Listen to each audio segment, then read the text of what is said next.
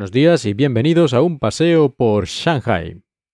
Hoy voy a cambiar un poco la temática porque no hay grandes cambios, seguimos aquí encerrados, no hay fecha prevista para la apertura y aunque cada vez hay menos casos de contagios en Shanghai, pues eso, que parece que la cosa no avanza. De hecho, eh, algunos días se han llegado a obtener cero casos, digamos, en lo que ellos llaman la sociedad, es decir, cualquiera que no esté directamente en un centro de cuarentena o en un hospital o algo así, bueno, pues aparte de esos en los que estamos, pues como yo mismo aquí y mi, mujer y mi hijo, pues estos contaríamos como sociedad y en todo este grupo, digamos, eh, ya varios días se han conseguido cero casos, cero.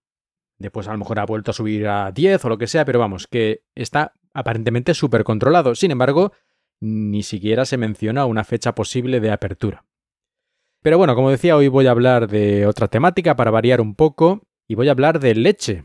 Y es que aquí en China ya hace, no, ahora no recuerdo, 10, 15 años hubo un escándalo gigantesco, un escándalo relacionado con la leche, y es que las empresas lácteas aquí de China, por lo menos varias de ellas, las más importantes, parece ser que ponían o daban a las vacas o ponían en la leche un producto para que en los análisis apareciera que tenía más proteína, como que podían, digamos, aguar un poco la leche y aún así salía como que la leche estaba perfectamente bien de nivel de proteína y esas cosas. El pequeño problemilla es que este producto que ponían pues era no demasiado bueno para la salud y además en alguna ocasión se pasaron ya de, listos, se pusieron aún más de lo que deberían y bueno, pues murieron varios niños y cosas de esas y fue un escándalo gigantesco. Creo recordar que incluso algunos de los principales responsables, aunque imagino yo que no el verdadero responsable, sino algún cabeza de turco, pues pagó con la vida. Creo que fue condenado a muerte. A lo mejor me estoy equivocando, pero a mí me suena un poco esto. En todo caso, fue un caso muy sonado. Y bueno, han pasado los años y tal, yo sigo sin confiar en la leche china, desde entonces. Llamadme tonto, paranoico, lo que queráis. Pero bueno, yo no compro en general, excepto alguna excepción por el motivo que sea, pero en general jamás compro leche china. Compro leche de importación, normalmente de Europa, y no porque yo sea de Europa, sino porque por algún motivo la leche de Europa a mí me sabe mejor, tal vez porque utilizan alguna técnica o procedimiento al que estoy ya acostumbrado a ese sabor, porque cuando pruebo las de Australia o Nueva Zelanda siempre tienen un regusto extraño. Y ya digo que a lo mejor es cuestión del procedimiento, de la tecnología que se utiliza en esos países o de cualquier otra cosa que yo no sé o de lo que comen las vacas. La verdad es que no lo sé, pero yo varias veces lo he probado, leches de Australia o de Nueva Zelanda, y al final siempre acabo con... Ah, aquí tiene un regusto que no, no, no.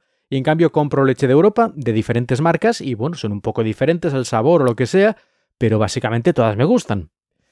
Pero no solo compro leche europea o extranjera por eso, porque me guste el sabor, sino que es que además es más barata. La leche de importación de 10.000 kilómetros de distancia es más barata que la leche china. Y eso además teniendo en cuenta los problemas que tuvo la industria china, como he contado, de seguridad que a mí no me da ninguna confianza. Lo siento, pero así es. Pues incluso así es que sale más barato. Lo que no entiendo es por qué la gente en China compra leche china, siendo la otra más barata y en principio más segura. Que no digo que no haya habido algún escándalo en Europa o donde sea, que seguro que hay escándalos en todos los lugares, pero es que aquí fue gigantesco lo que pasó.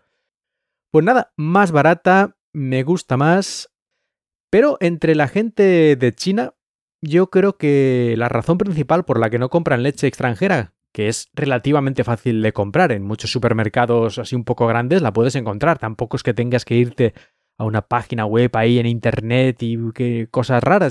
Pero es que aquí parece ser que no les gusta la leche UHT. Es algo más que nada cultural de que la leche fresca, entre muchas comillas, porque cualquier leche que se venda en el mercado ha tenido que ser tratada para que la gente no se ponga enferma, pues la leche entre comillas fresca, que hay que refrigerar y guardar una semana como mucho en la nevera, a ellos les parece mejor que la leche UHT de, de, vida ultra larga tiene este tratamiento de alta temperatura, que es la que se utiliza normalmente pues en España y en otros países europeos, no lo sé tan claro, pero en España sí, yo diría que es la más popular porque dura muchos meses, no necesita refrigeración antes de consumirse, antes de abrirse, y bueno, pues está bien nutricionalmente y todo eso, no tiene ningún problema. Pero aquí no, aquí en general les gusta mucho que las cosas sean frescas, incluyendo pues la verdura, la carne y todo ese tipo de cosas, pues las cosas congeladas y etcétera, pues en principio, aunque evidentemente también se comen y en el supermercado y de todo, pero aquí siempre hay una tendencia más hacia los alimentos frescos.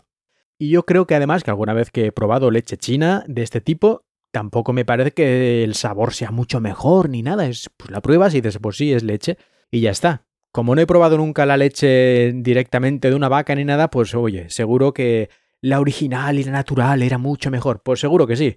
Pero en lo que hay en el mercado yo no veo una gran diferencia. Y además es lo que decía antes, el precio. Esta leche no es que sea un poquito más cara, es que a veces cuesta el triple. Estoy ahora mismo mirando una un web de un supermercado y leche fresca de marca china, 950 mililitros, no llega ni a un litro, casi 3 euros. Y no es ni, ni biológica, orgánica, ni ninguna cosa extraña.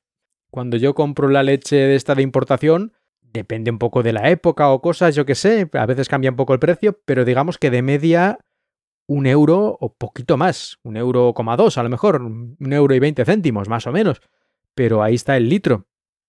Luego he visto aquí otra marca que es más barata y en vez de 3 euros un litro, pues ya nos sale a euro y medio el litro, pero sigue siendo más cara que leche de importación. En fin, bueno, cada uno que compre lo que quiera, pero yo lo tengo claro. Y hasta aquí el episodio de hoy. Muchas gracias por escuchar y hasta el próximo paseo por Shanghai.